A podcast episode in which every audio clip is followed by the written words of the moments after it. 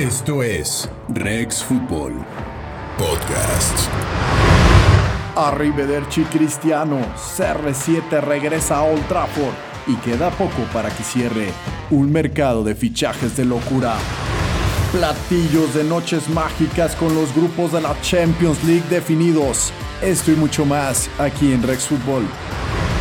Hola, ¿qué tal? Bienvenidos a esto que es Rex Fútbol Podcast, lo mejor del fútbol internacional, traído ustedes por Lucho Rejas y Mario Caboara. ¿Qué me cuentas, Lucho? ¿Qué tal, Mario? ¿Qué tal a toda la audiencia? Estamos viviendo unas semanas muy locas en materia de fútbol, muchísimos cambios que nadie se hubiera imaginado, lo de Messi, los rumores de Mbappé y ahora lo de Cristiano United. Hay muchísimo que hablar y por supuesto del sorteo de la Champions League. Ahora sí creo que todo, todo puede pasar y tengo una, una teoría, Lucho, que desde que Cruz Azul es campeón se alteró el orden del universo. Del universo total, no nada más del fútbol. Creo que han habido muchas cosas inusuales que mucha gente dice que son pues negativas, pero lo que yo estoy viendo es ni negativo ni positivo, ¿no? Es este muy enriquecedor para el espectáculo, para mantenernos vivos de lo que va a pasar, ¿no? Sobre todo en el caso del fútbol. Perfecto, Lucho. Pues si te parece, pues empezamos a comentar los temas que se vienen y el tema candente es el tema de la salida de, de Cristiano Ronaldo, que tal como comentabas, un, mercado de fichajes de locura, quizás el más loco, el loco de la historia. Eh, pero ¿cuáles son las razones que empujan a Cristiano Ronaldo a, a salir, a salir de la Juventus, ¿no? No sé si haya influido después de que Lionel Messi estaba en las portadas de, todos los periódicos, de todas las páginas, que estaban los reflectores eh, por este fichaje, por esta, por, este, por esta mudanza al Paris Saint Germain.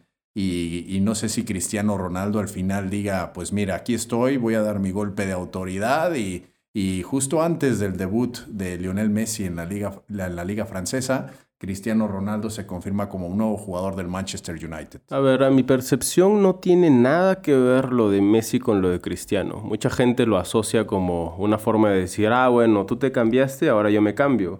Pero si te das cuenta, si hubiera sido así, imagínate del otro lado, pues Messi se hubiera cambiado de equipo en un par de ocasiones.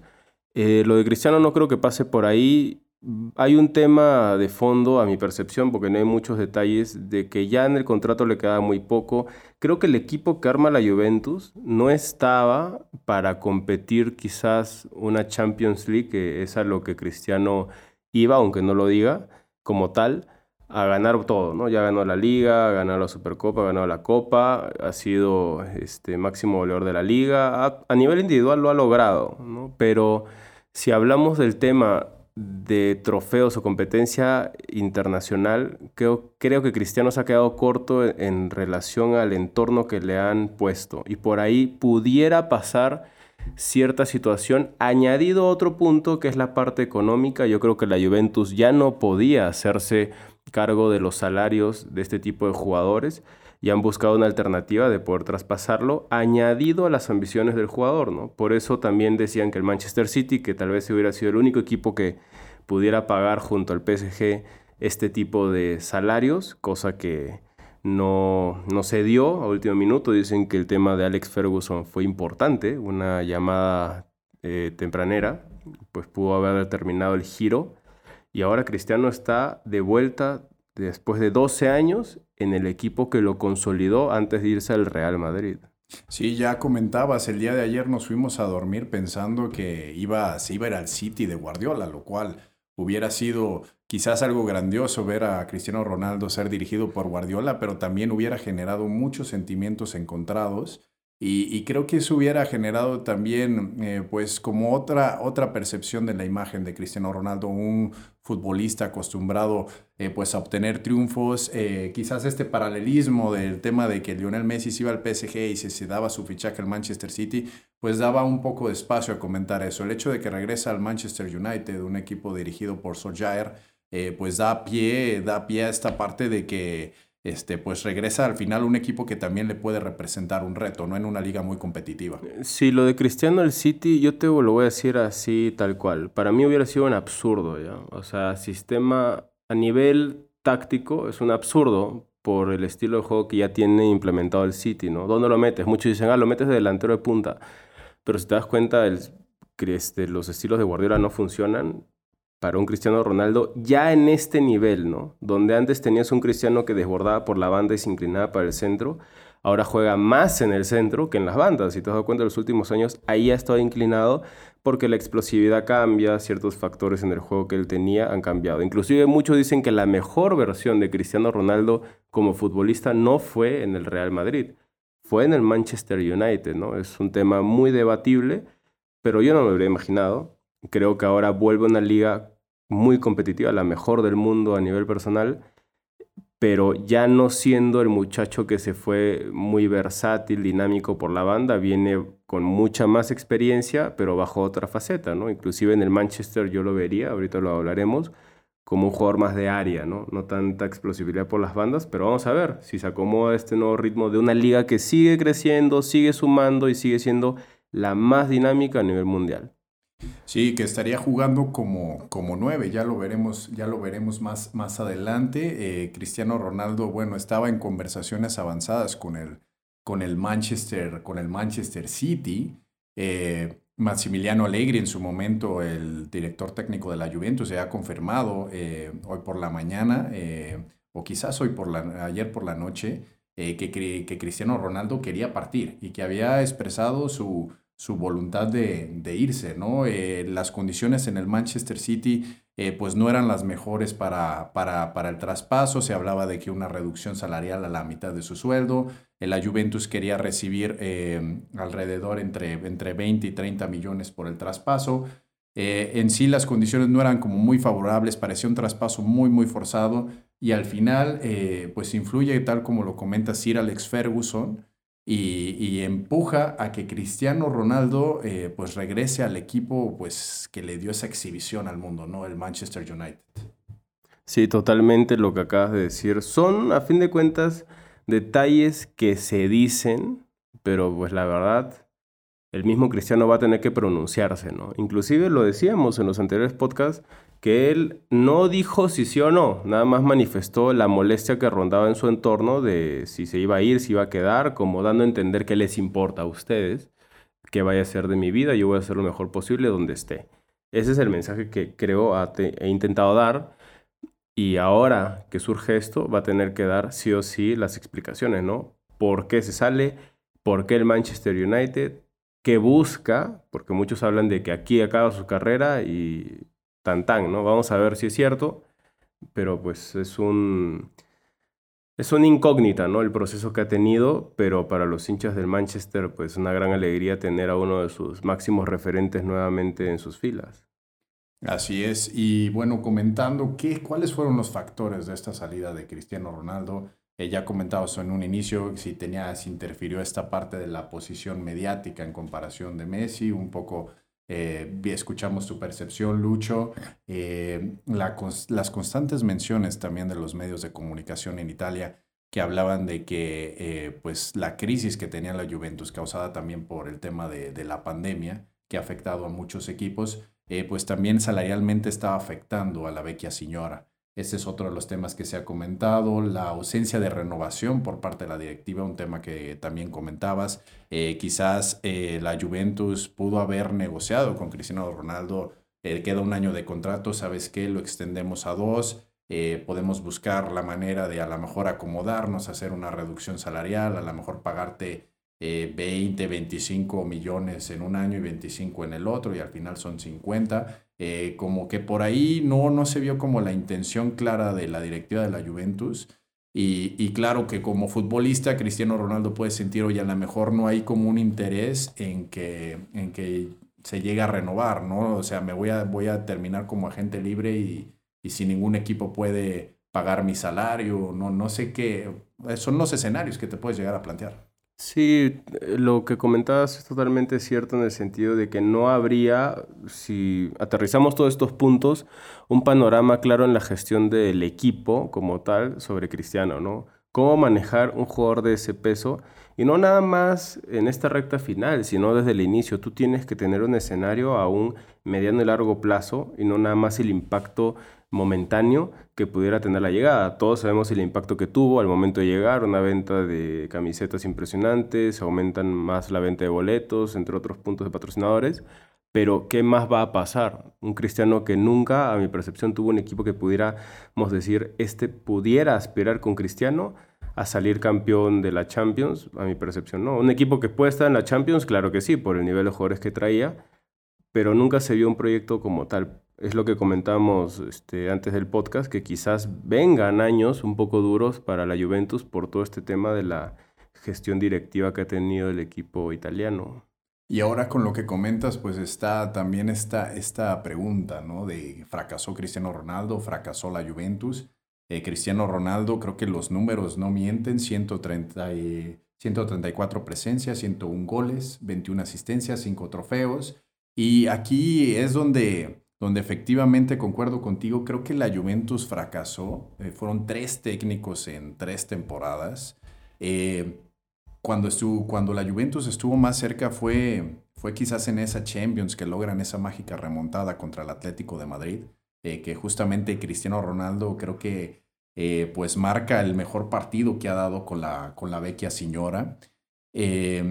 Pero posterior a eso, creo que las ambiciones, las ambiciones sumado a la pandemia, pero hago, insisto, en la parte de las ambiciones, creo que terminan matando a la Juventus.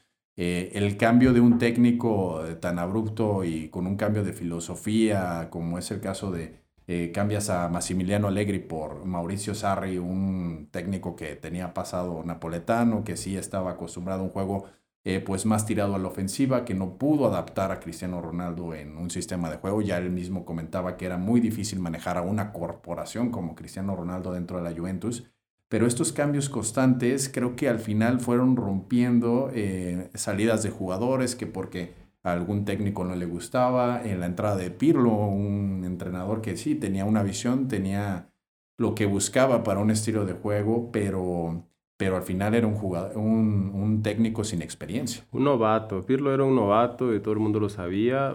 O sea, no hay que dejarnos guiar por el hecho del nombre de Andrea Pirlo, porque como jugador fue un fantástico jugador y debe ser una excelente persona, ¿no? Pero a nivel profesional como entrenador ya es otra cosa que no consideraron. Si tú me preguntas quién fracasa entre la Juventus y Cristiano Ronaldo, obviamente que es la Juventus, es una mala gestión durante todos estos años porque no han conseguido lo que ellos esperaban. A nivel internacional, hace tantos años que no salen campeón de la Champions League, pues es por algo. O sea, porque si hablamos de Cristiano, los números que has dicho, él ha metido un 0.75% en goles. O sea, tiene un 0.7 de gol por partido, o sea, de los que ha jugado, o sea, más de la mitad del porcentaje. Ponte que sería casi un gol por partido o mínimo una asistencia, ¿no?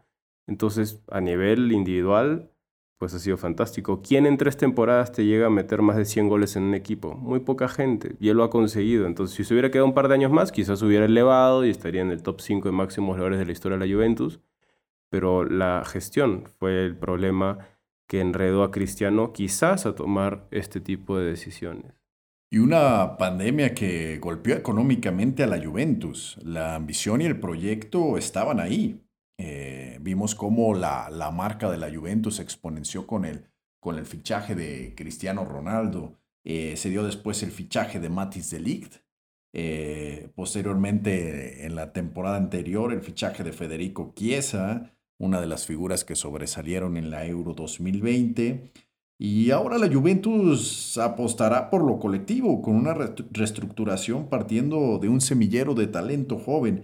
Me parece que si le hubieran dado eh, continuidad al proyecto de Max Allegri, eh, la historia hubiera sido distinta, pero, pero el, hubiera, el hubiera no existe. Lo que sí es que oficialmente la era Cristiano Ronaldo como bianconero ha llegado a su fin, Lucho.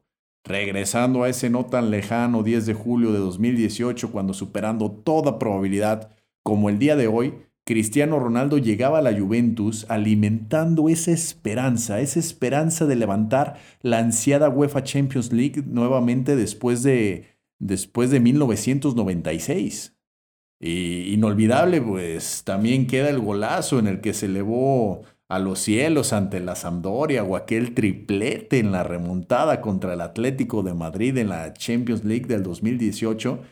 Eh, terminar aquí la historia puede ser pues un trago amargo, ¿no? Para, para un tifoso bianconero quedará para siempre que ha sido uno de los jugadores más grandes de la historia que jugó en la Juventus. Pero, pero al final, el hombre correcto en el momento incorrecto, Lucho. Es triste cómo se va, al mismo fin de Messi hubieran tenido quizás una merecida salida, un partido de despedida anticipado y ambos como dos de los grandes referentes del fútbol mundial ¿no? y de los mejores jugadores, los dos mejores del último siglo. Pues qué triste que se terminen yendo así, pero como tú dices, es historia, ahí se queda y la Juventus va a intentar o tiene que buscar una recuperación a estas piezas claves que se le van. ¿no? En este caso de Cristiano se le va, ¿a quién va a traer?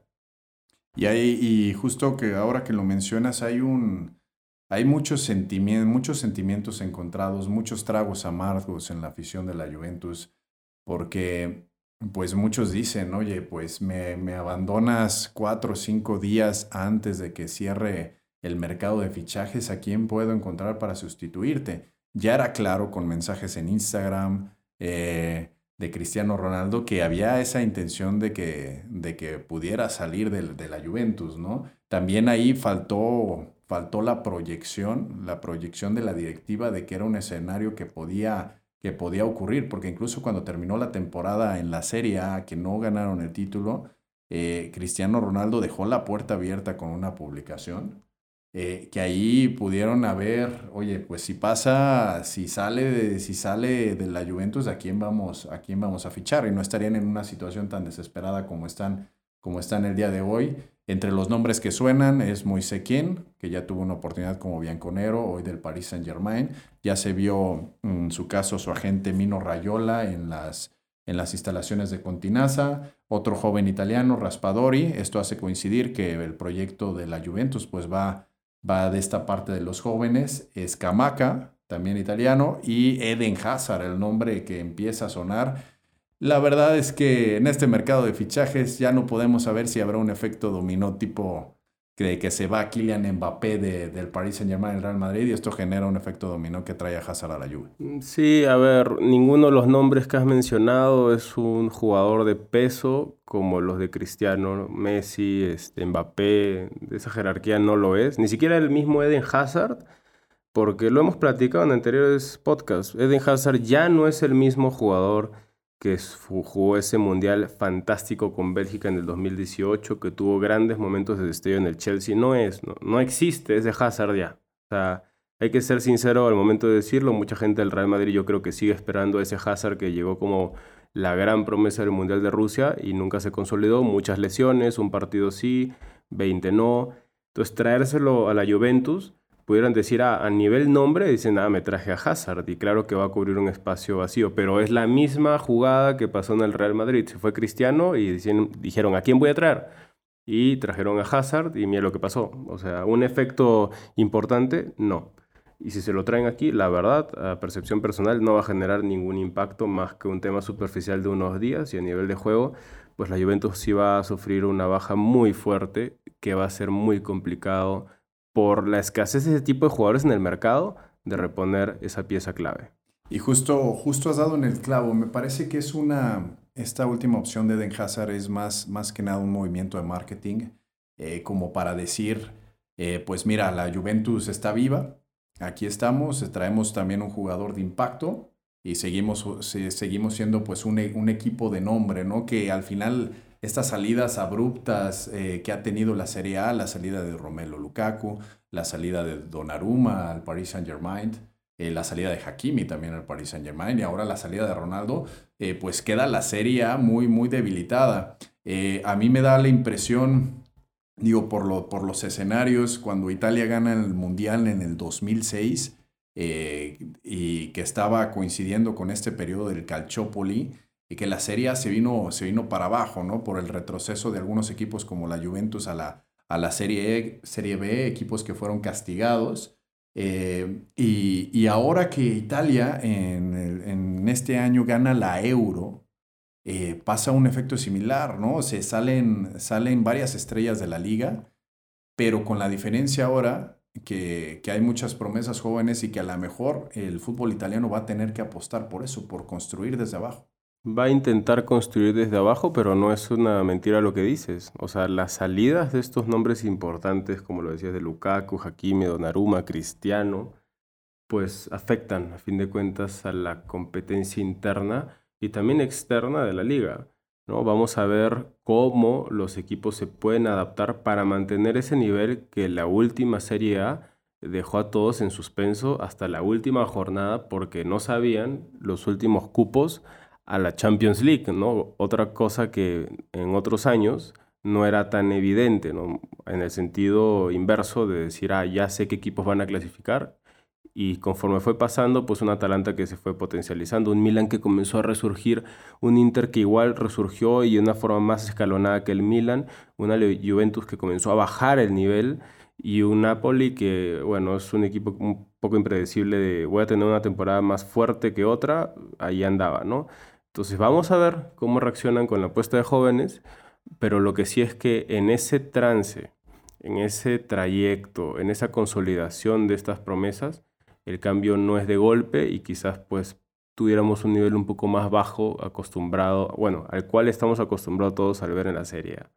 Y será interesante ver también el tema de los técnicos ahora con la llegada de José Mourinho, de Mauricio Sarri, que va a coincidir con Max Allegri, con con Inzaghi que ahora dirige el Inter. Eh, veremos si pueden, pueden construir y traernos algo muy interesante en la, en la Serie A. Eh, pero pasando página al tema de Cristiano Ronaldo y el Manchester United, regresa una historia de amor que llega a un escenario pragmático de nostalgia. Eh, podríamos, podríamos hablar de un Last Dance aquí. Sí, un Cristiano que está conformado por unos grandes jugadores. O sea, aquí sí vemos un proyecto donde Cristiano pudiera decir, tengo herramientas, ¿no? bueno, es un equipo a fin de cuentas, pero para que Cristiano juegue también le tienes que poner ciertos jugadores.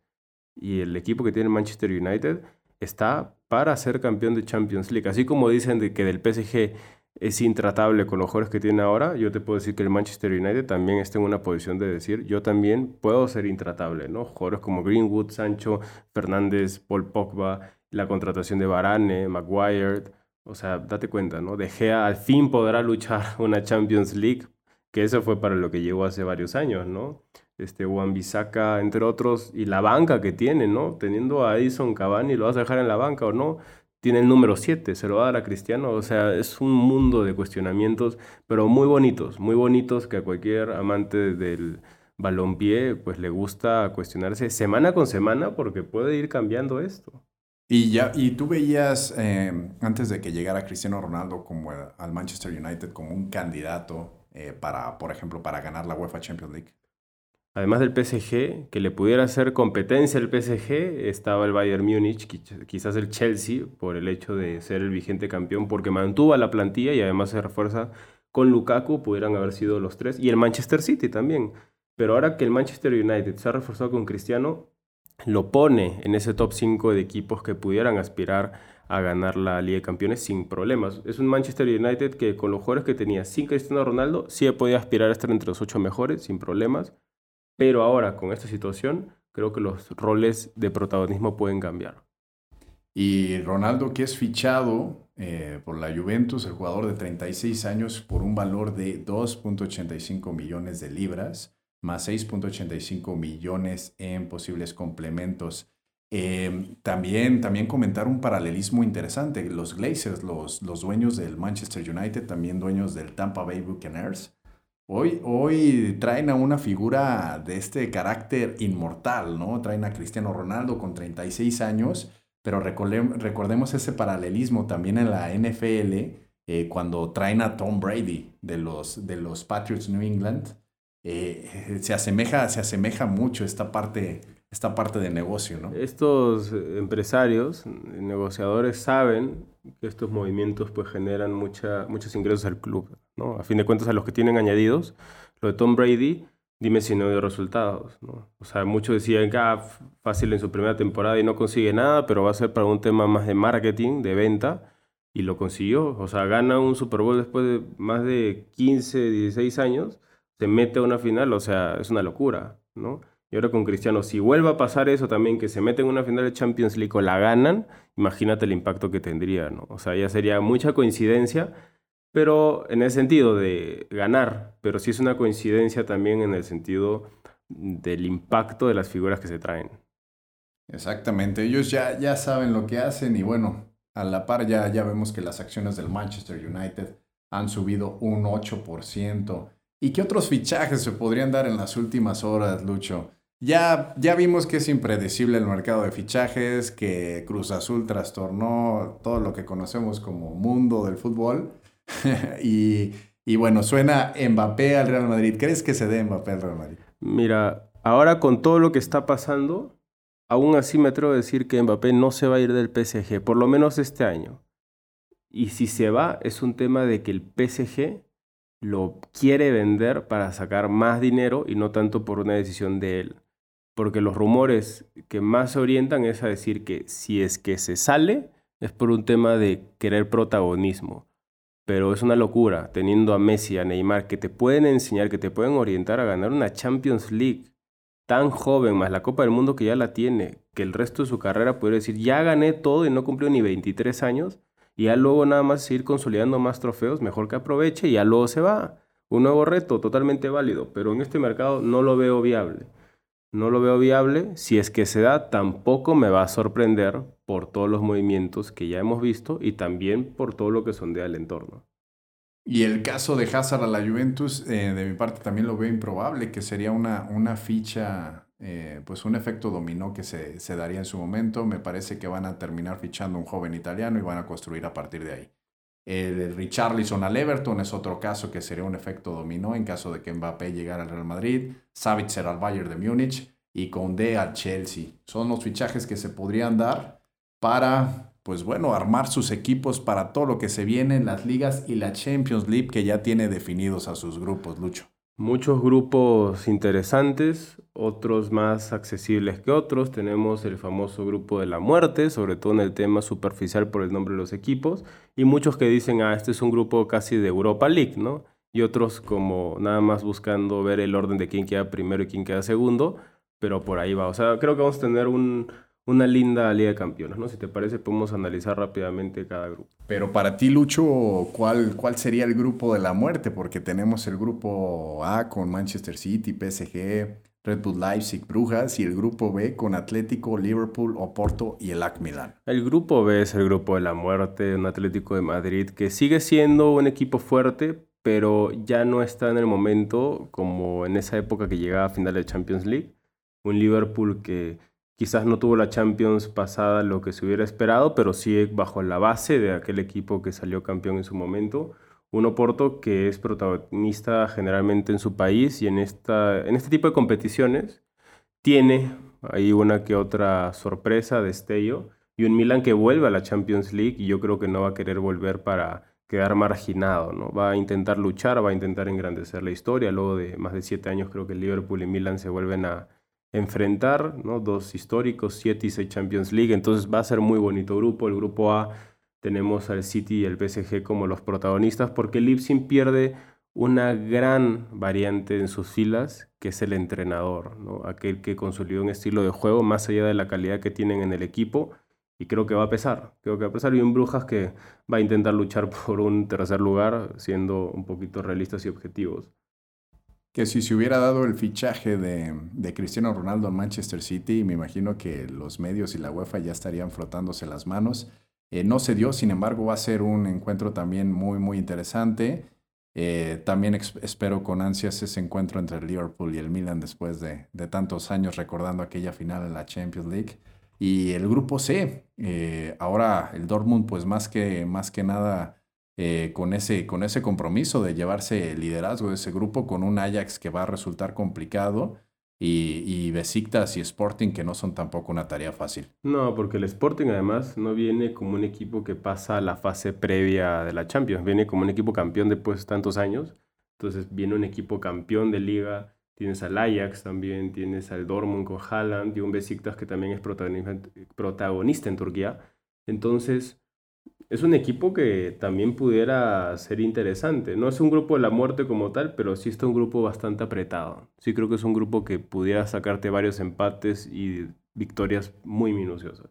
varios encuentros interesantes y el grupo D que casi casi se repite ¿eh? de respecto a la edición pasada eh, con un Inter Milán que califica como, como campeón de la Serie A, Real Madrid, Shakhtar, eh, ellos repetidos y bueno, un sheriff de la Liga de Moldavia que va, va prácticamente a tomarse la foto con los jugadores del Real Madrid, del Inter de Milán.